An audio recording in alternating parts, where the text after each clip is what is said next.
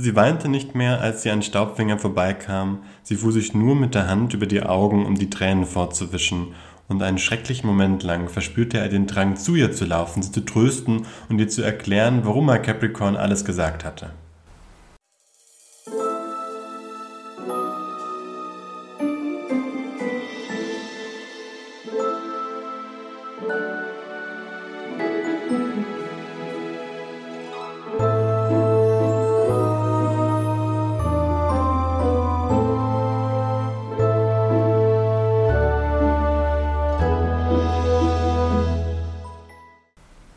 Willkommen zurück zum Tintenklecks-Podcast.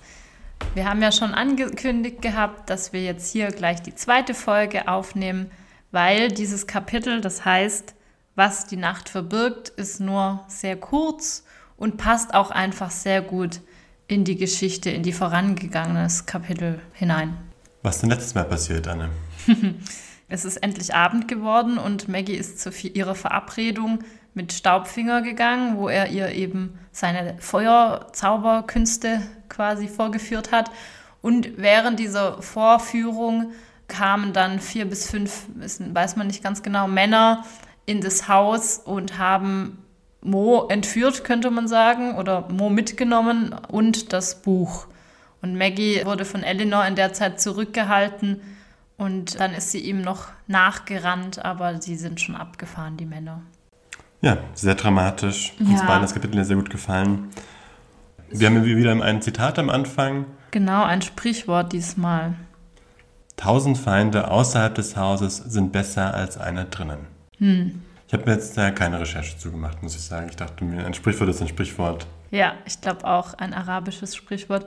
Also ist es ja auch sehr, sehr eindeutig, dass das sich jetzt hier auf die Situation mit den Männern in Elinors Haus bezieht. Und auf Staubfinger, genau. Ja, stimmt. Ah, ja. Hm. Ja, sehr passend. Ja, einfach ein passendes Kapitel. Ähm, das können wir vielleicht am Ende nochmal drüber reden. Mhm.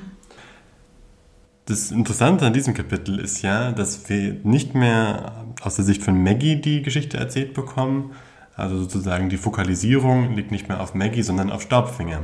Also wir erfahren jetzt hier, wie Staubfinger auf Maggie schaut, die am, Ende vom letzten Kapitel ähm, aus dem Haus rennt, Mo und den Männern nach und Staubfinger erzählt so ein bisschen, was er sieht, wie er da verborgen hinter einem Baum ähm, sitzt. Genau, und Maggie beobachtet, wie sie da ans Tor rennt und da dann ganz lange stehen bleibt. Und das ist schon, man merkt es gleich im ersten Satz, dass es eben äh, oder in den ersten paar Sätzen, dass es eben jetzt plötzlich nicht mehr Maggies Sicht ist und ich finde, man merkt es auch, wie es geschrieben ist oder so. Also ganz spannend, es ist plötzlich so, ah, okay, ah, wir sind jetzt anders, es ist irgendwie anders, ja. Ja.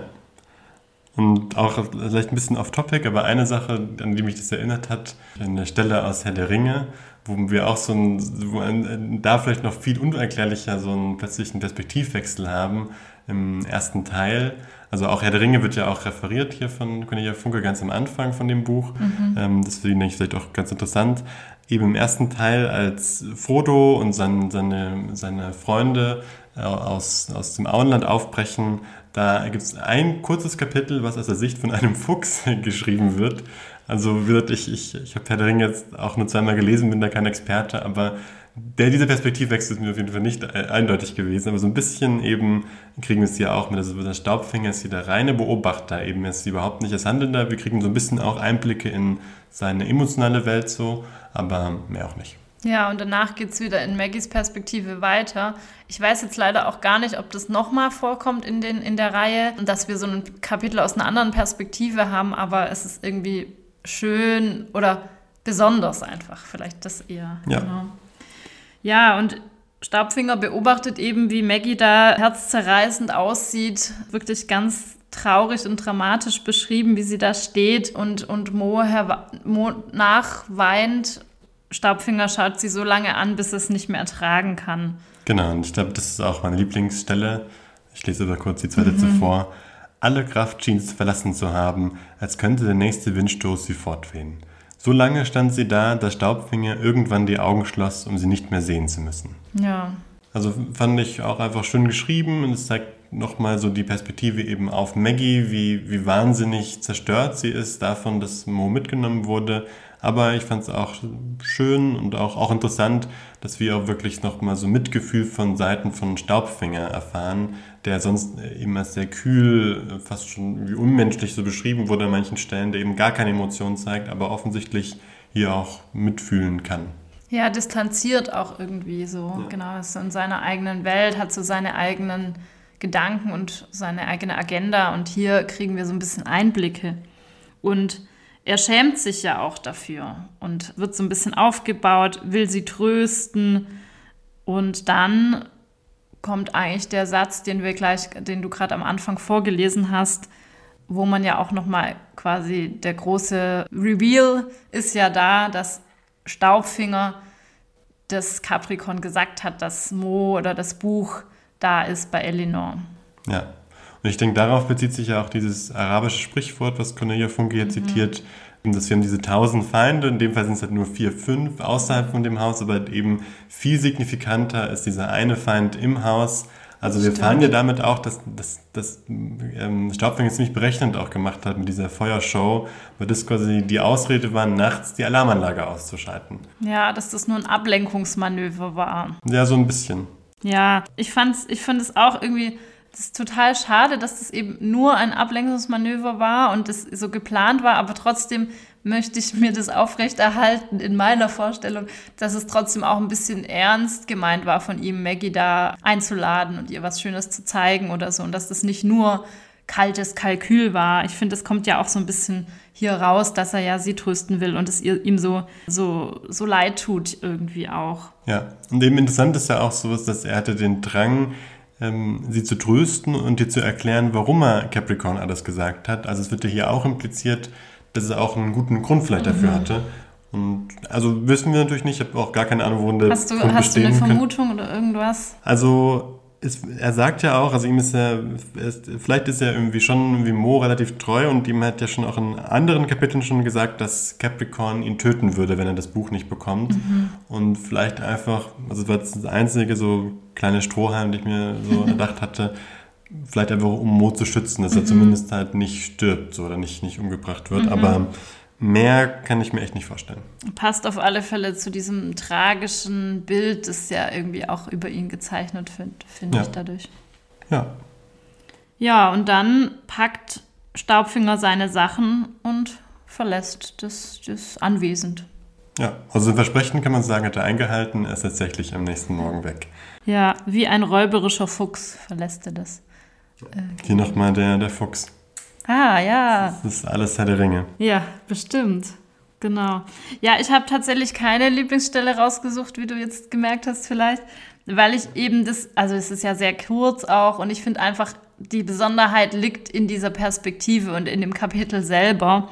Genau. Und ich finde auch der Titel des Kapitels so, so poetisch, also was die Nacht verbirgt. Also ich weiß nicht genau, was mich daran fast oder was ich da so schön dran finde. Aber es ist ja eben nicht nur so diese Zauber, diese Gaukelspiele, die ihr da die, die Nacht irgendwie bereithalten, sondern auch die Gefühlswelt von Staubfinger oder Staubfingers Gründe, die äh, ihn dazu gebracht haben oder sein Verrat. Also ich finde, es ist ja ganz viel, was man da, was da die Nacht verbirgt. Okay, ja, das kann, kann ich da gut nachvollziehen. Es ist wirklich ich finde es auch schwer, eine Lieblingsstelle zu finden. Ich habe jetzt für mich einfach so die schönsten Sätze rausgezogen. Aber ja, finde ich total legitim, dass du da keine hast. Ja. Ja, und am Ende vom Kapitel sehen wir nochmal eine Illustration von Gwyn. Würde ich mal sagen, ziemlich eindeutig. ein Marder mit Hörnern, also kriegt nochmal ein bisschen besseres Bild. Der kommt auch noch vor. Ja, der packt, also geht jetzt mit Staubfinger auch mit, gell? Können wir bestimmt, können wir erwarten, denke ich. Also ja. Wie viele Tintenkleckse würdest du denn vergeben, Anna? Ich habe neun von zehn Tintenklecksen vergeben. Eben weil ich das so toll finde, dieser Perspektivwechsel. Und es macht so viel Sinn, weil wir jetzt ja auch, sonst, wenn wir das nicht hätten, wüssten wir ja total viel nicht, würde das, also fehlt ja so eine ganze Tiefe irgendwie. Und dadurch haben wir jetzt viel mehr Tiefe und, und wissen, ah, okay, Stabfinger hat da auch irgendwie Gründe für und was ist mit dem eigentlich los? Also es öffnet nochmal mehr, Pers ja, mehr Perspektiven, mehr Ansätze, mehr Fäden. Und das finde ich total schön. Und ja, auch, dass man dadurch in der Lage ist, auch so ein bisschen Mitgefühl wiederum für Staubfinger zu haben, dass es nicht einfach nur ein blöder Verräter ist, sondern ja, genau, da was dahinter steckt. Also diese, diese Perspektive fand ich einfach spannend. Okay. Und du? Ich finde es sehr schwer, auch so gerade relativ in anderen Kapiteln zu bewerten. Ich glaube hauptsächlich, weil es zu kurz ist. Mhm. Ich habe jetzt tatsächlich eine 6 von 10 vergeben. Aha. Also ich glaube einfach, ich finde es ein interessantes Kapitel, aber ich würde nicht unbedingt sagen, für mich ein gutes Kapitel. Also ich finde es einfach auch, wird auch einfach zu kurz. Ich glaube, was mir gefällt, ist so ein bisschen, dass es so ähm, gut an das vorherige Kapitel anknüpft. Aber ich hätte, also ja, ich kann, kann sehen, dass es, warum das ein eigenes Kapitel ist, aber ich finde es zu kurz. Ich habe es mal 6 gegeben. Okay, ja, ist auch in Ordnung. Kann ich akzeptieren. Okay. Ja, dann Freunde der Tintenwelt. Sehr gut. Auf ein Wiedersehen und. Ja, wir freuen uns, wenn ihr nächste Woche wieder einschaltet, äh, wenn die nächste Folge rauskommt und bedanken uns herzlich fürs Zuhören. Wenn ihr möchtet, könnt ihr gerne den Podcast abonnieren in, der, in dem Programm oder da, wo ihr ihn gefunden habt. Und wir freuen uns auch, wenn ihr uns auf Instagram folgt, Tintenklecks-Podcast oder uns auch eine E-Mail gerne schreibt, wenn ihr irgendwie Fragen oder irgendwas habt, was ihr uns mitteilen wollt. Das freut uns auch immer sehr. Alles steht dann auch nochmal in den Show Notes. Auf Wiedersehen. Einen schönen guten Start in die nächste Woche. Macht's gut.